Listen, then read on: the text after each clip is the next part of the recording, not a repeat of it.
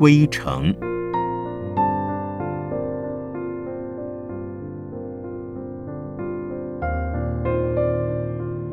圣严法师著。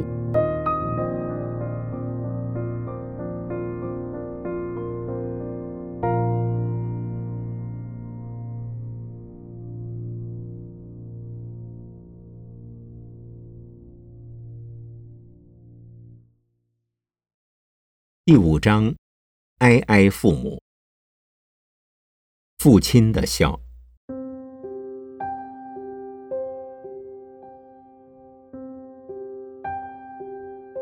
民国三十二年冬天，我的母亲不放心我在山上的生活，特地过江上山来看了我一次。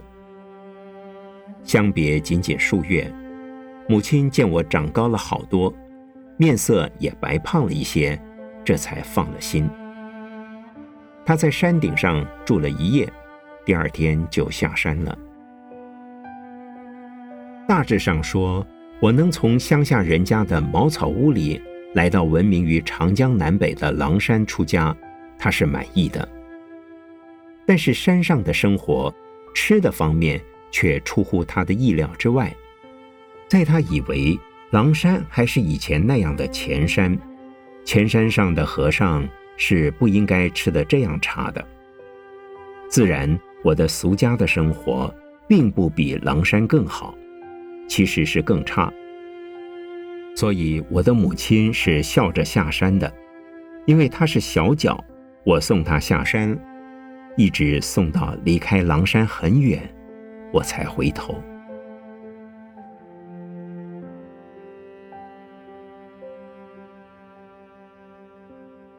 民国三十三年夏天，我曾回江南的俗家一次。那时我回去，父母亲对我似乎颇感失望，因我仍然穿着上山去时的衣服。那是我母亲在两年以前给我用粗布做的。此时虽然未破，但已显得旧了。我出家了一年，狼山的师长并未给我做一件衣服。即使后来，直到我离开狼山，到了上海赶经忏，进了佛学院，也未给我做过一件新衣服。一则这时的狼山穷了，二则狼山有一个不成文的规矩：小和尚为改装，固然是穿俗家的衣服；小和尚落法改装时，也应由俗家做了全套的僧装，为小和尚的落法而恭贺。并且还要俗家拿钱出来办素颜供养师长，大宴亲友。这一规矩是很有意义的。今日的泰缅等国，俗人出家也都有着这样的风尚。可惜以我那个贫穷的俗家而言，岂能如此的做法呢？我把这个规矩告诉了母亲，她还为我难过了很久。他是怎么也不会想到，送一个儿子做和尚，也像嫁女儿要赔上这样大的本钱。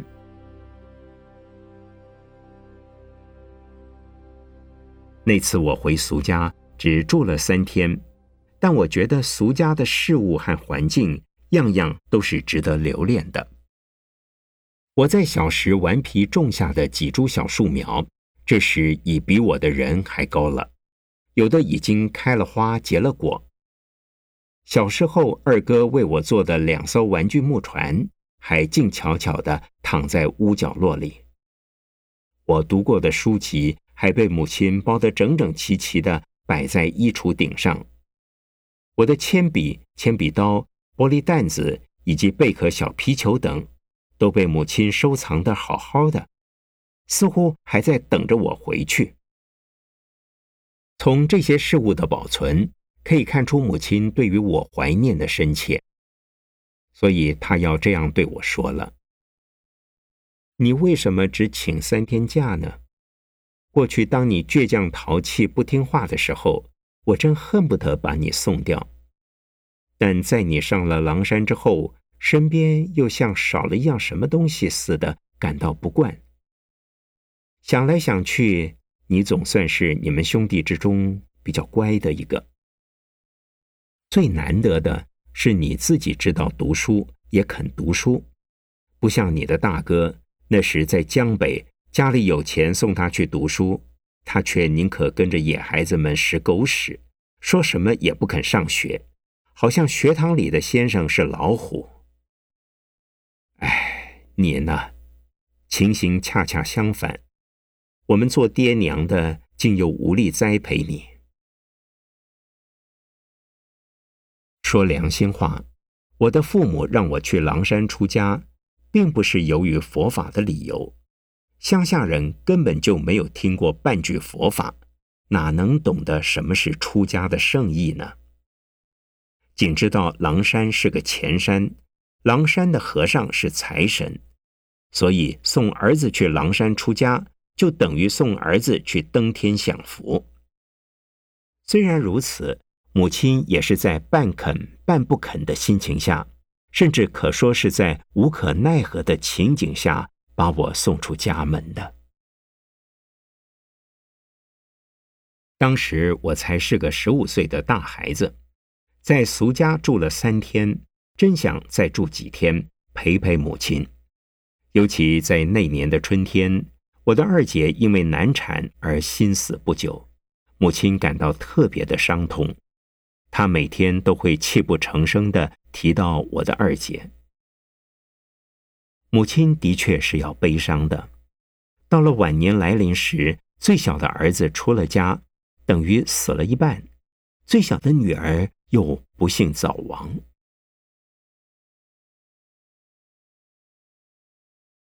但是狼山的规矩，小和尚一年只准回俗家一次，每次三天假。因我的俗家住在江南，来回的水路路程就去了两天，所以连头带尾准了我五天假。如果御驾不归，虽不致发生什么严重的问题，但那总是给了师长们一个不好的印象。出家人不该顾俗家。狼山也最忌讳子孙顾俗家，所以小和尚如果没有事，最好不要回俗家。俗家是回不得的，然而小和尚的服装仍得由俗家来负担。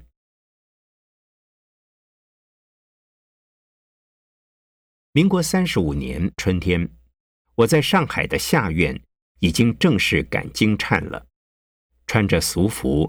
披上水红色的麻布漆衣，杂在师傅们之中，天天出堂做佛事。斋主人家知道我是小和尚，倒也很少计较。我的曾师祖下院的当家却觉得看不顺眼，所以念着要我改装，但又舍不得为我花钱剪布。我是听在耳里，难过在心里。出家已经两年多了，还没有穿上僧服，自己何尝不急？终于，我的父亲冒着断粮挨饿的勇气，卖掉了几担麦子，请乡下的土裁缝做了几件僧装的棉衣，亲自送到上海。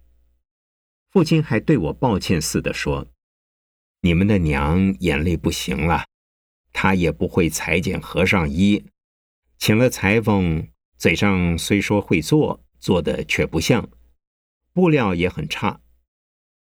这些年来，乡下一直在乱，粗重的活计我已做不动了。你的哥哥嫂嫂自顾生活不暇，所以也帮不上手脚。哎，这些衣服啊，我虽送了上来。但还不知道你敢不敢穿了它们在上海见人呢？不管怎么样，你且穿着试试，看看合不合身。我是照着父亲的意思做了，满意当然说不上的，但是毕竟是父母的血汗，父母的心啊。父亲见我欢天喜地，他也开心的笑了。这一笑。似乎就已值回了他全部心血的代价。就这样，我就算是改装了，反正俗家没有钱，所以一切的仪式也都免了。我的狼山的师长们不太重视律制，似乎也缺少了一些人间应有的温情。也许是由于生活艰难与时局动乱的缘故吧。所以我也并不埋怨什么人，如要埋怨，应该是埋怨自己的福薄。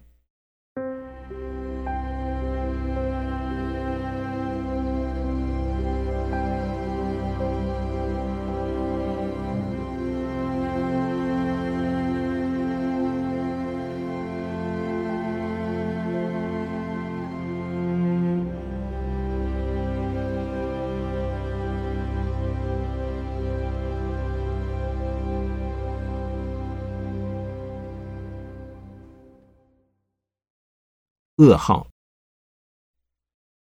我出家之后，直到如今，一共回了三次俗家。第一次就是民国三十三年的夏天，第二次是在民国三十四年的秋天，第三次是在民国三十七年的秋天。那时候我已离开了小庙，已经进了上海静安寺的佛学院。那也是我最后一次回俗家。那次因为我的母亲病危，特别派我的三哥到上海接我。那次我是在气急败坏的情况下，向学院里请准了假，跟着我的三哥连夜赶回乡下去的。我们乘的是火车，那是我第一次乘坐了京沪线上的火车，坐了三等车厢的夜班车。从北站乘到无锡，下了车等了三四个小时才天亮。我的三哥在乡下是蛮灵活的，到了上海竟显得土头土脑，那副乡巴佬的神情，却又处处为我着想，把我当做公子哥儿。他自己好像是个跟包的听差，在他以为在上海念佛学院的小老爷。一定不能像小时候那样的经得起折磨了。买了三等车厢的车票，他老觉得对我不起似的。上车之后，到处为我找座位，但是车厢里早已挤满了。跑车帮的男男女女，捆捆包包，箩箩筐筐，以及一些苦力和军人，又到哪儿去找座位呢？他从头一节车厢挤到末一节车厢。也没找到一个空位，最后还是一位好心的军官给我让出了半个位子。至于我的三哥，他就坐在那位军官的行李上面。那位军官真是一位好心的人。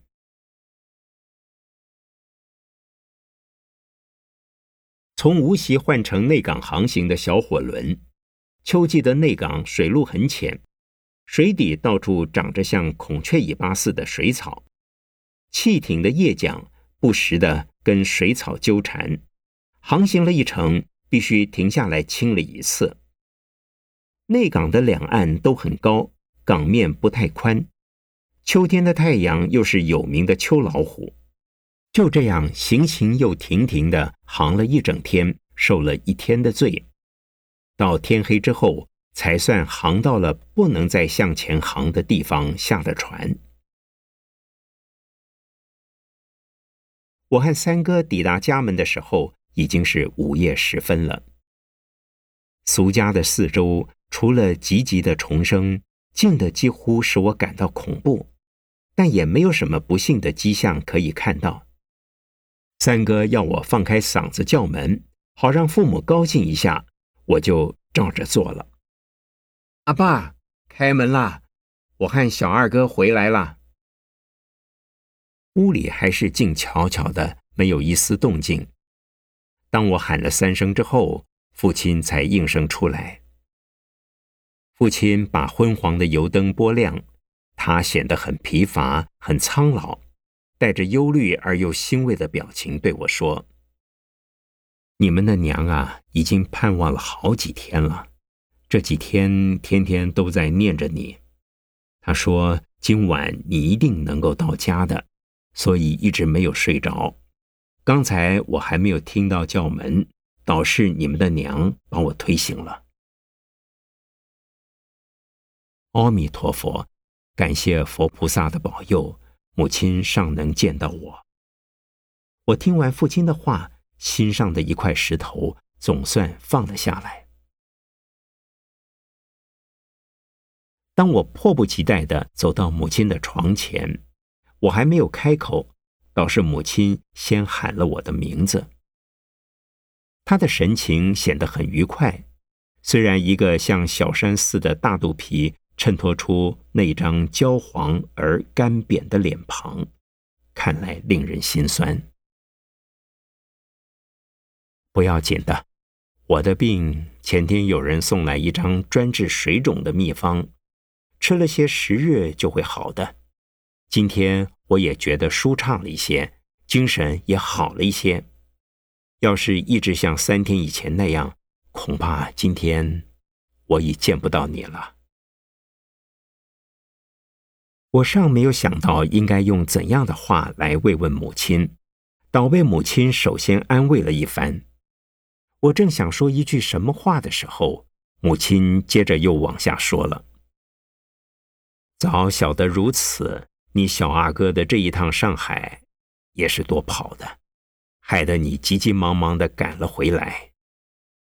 其实嘛，生病等于享福，我一生难得休息十天半个月的，这一来我倒可以安安静静的，什么事也不用去做了。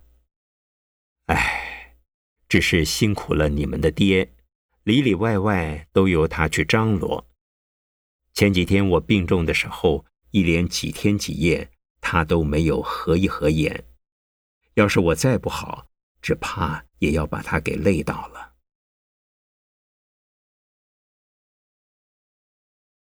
听到这里，我真想放声大哭。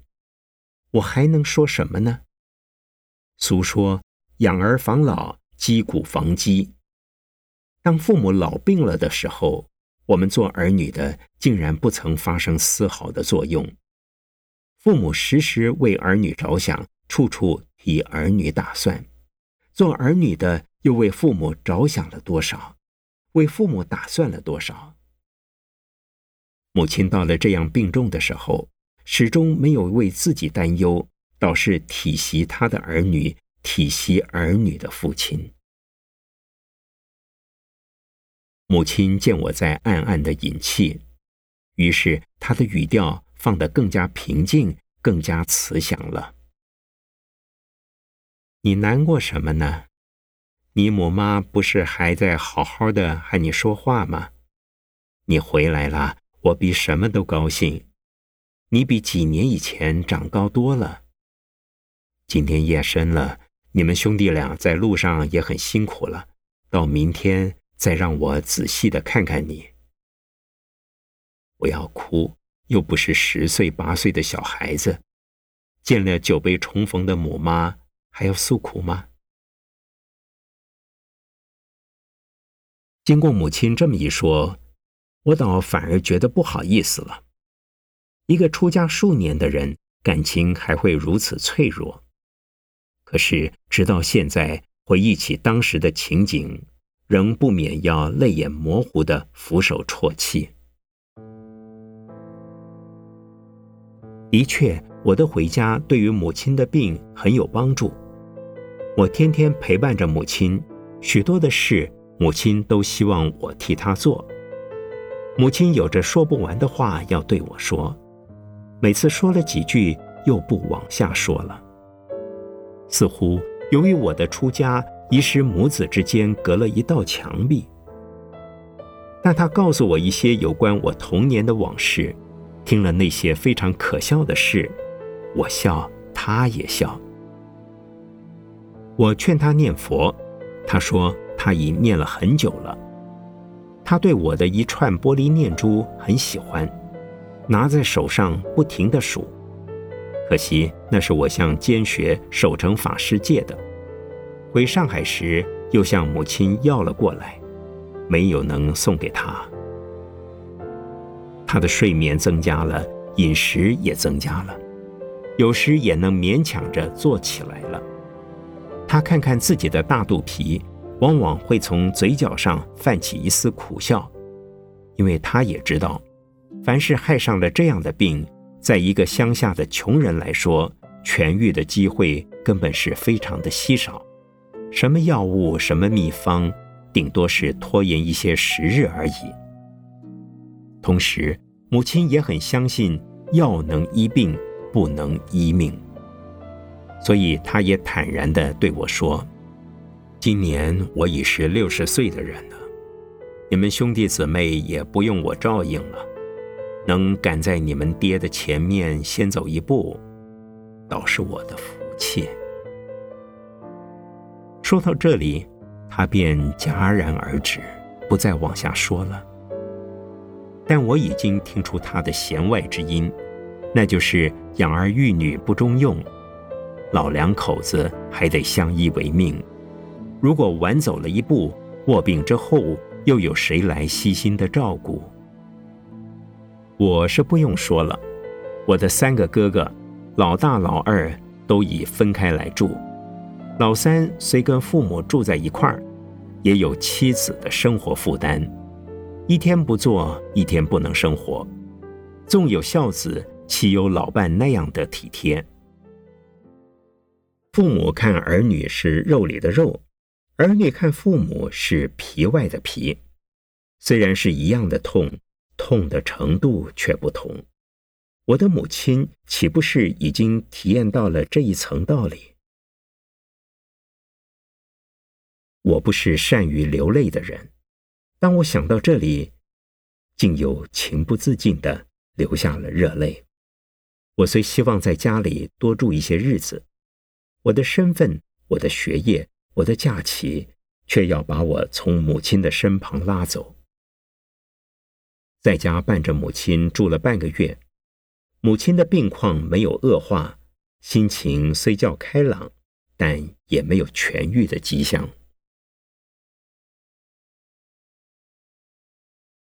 我是不能再住下去了，母亲也天天问我为什么还不走。她是不希望我走的，却又硬要赶我走。为她自己着想，为我前途着想，她是矛盾的、痛苦的。终于，我是走了。终于，我也得到了丧母的噩耗。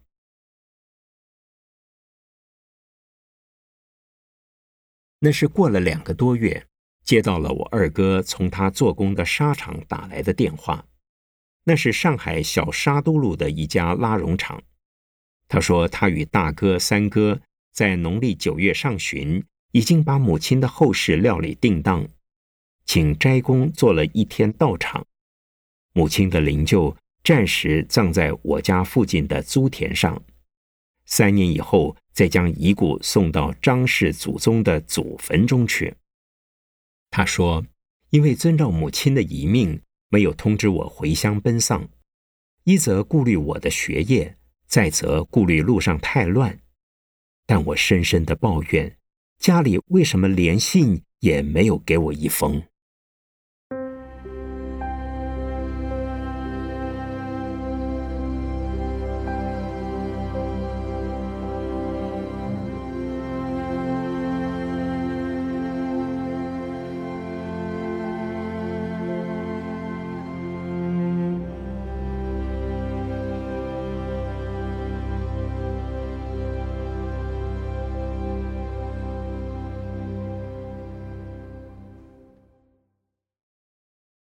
哀父母，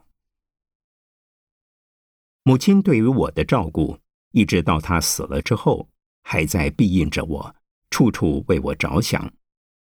至于我这个儿子呢，我竟想不出曾有过表示孝心的事。所谓树欲静兮风不止，子欲养兮亲不待。母亲没有等待到我能够有力奉养他的时候，他就去了。事实上，纵然他能一直等到现在，在现实的局势下，我又有什么办法去奉养他呢？可怜，我连母亲的忌日是哪一天都不知道啊！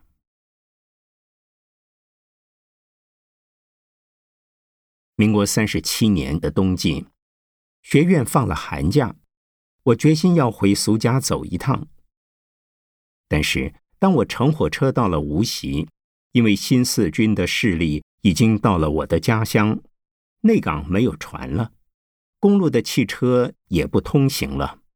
要是步行回去，第一路途不熟，第二危险很大。在百多里的旅途之中，随时都可能遇到变故，不得已只好折返了上海。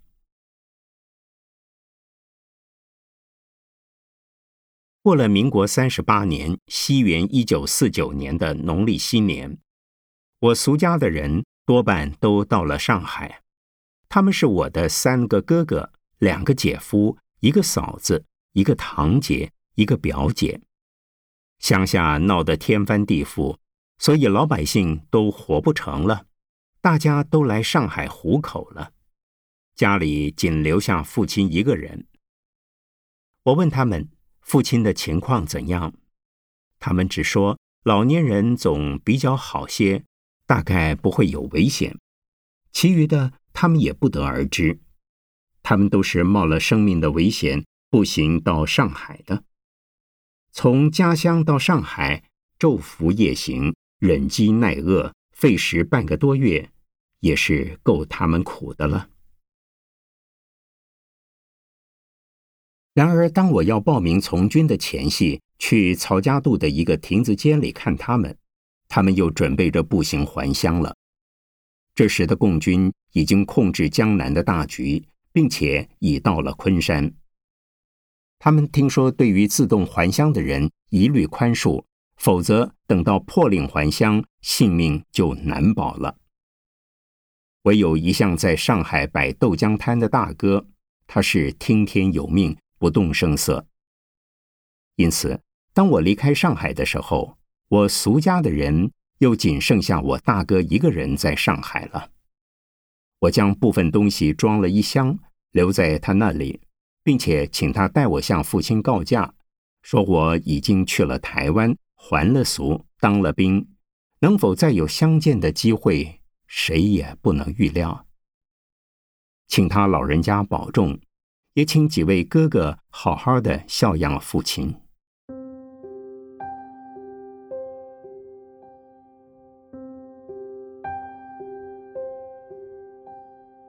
一晃之间，我来台湾已是十八年了。父亲如上健在，也该是七十八岁的人了。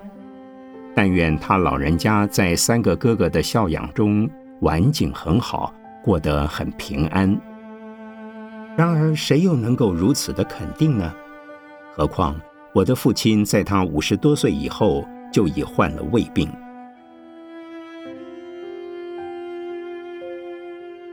我的父母双亲现在何处呢？究竟怎样了呢？父亲的健康，母亲的灵。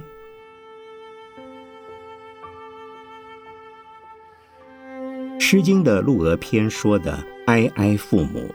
我岂不就是那样的人吗？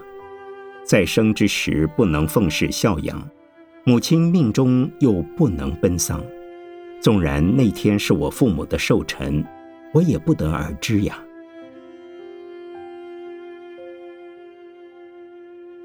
有什么补救的方法呢？作为一个出家人，在无可奈何的情形之下。我唯有每天在佛前为父母的健康和超生而祈祷。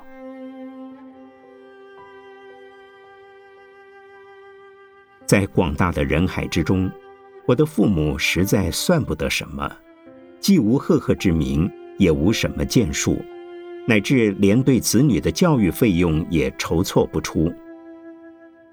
但是人间的安利，如果人人是大人伟人。究竟要谁来做小人物呢？我的父母乃是标准的普通人，是安分守己的平凡人物，没有强烈的欲望，对于生活却从不失望。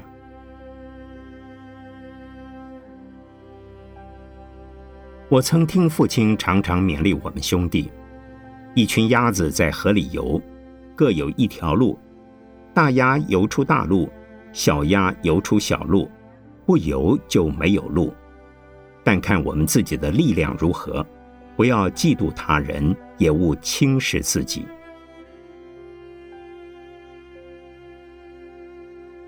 有一次，几位灵父和我母亲聊天，忽然有人拿我来做评论的对象。有一位灵父把我预言的不能再好，另一位却不以为然。他们最后的结语是在好坏两可之间。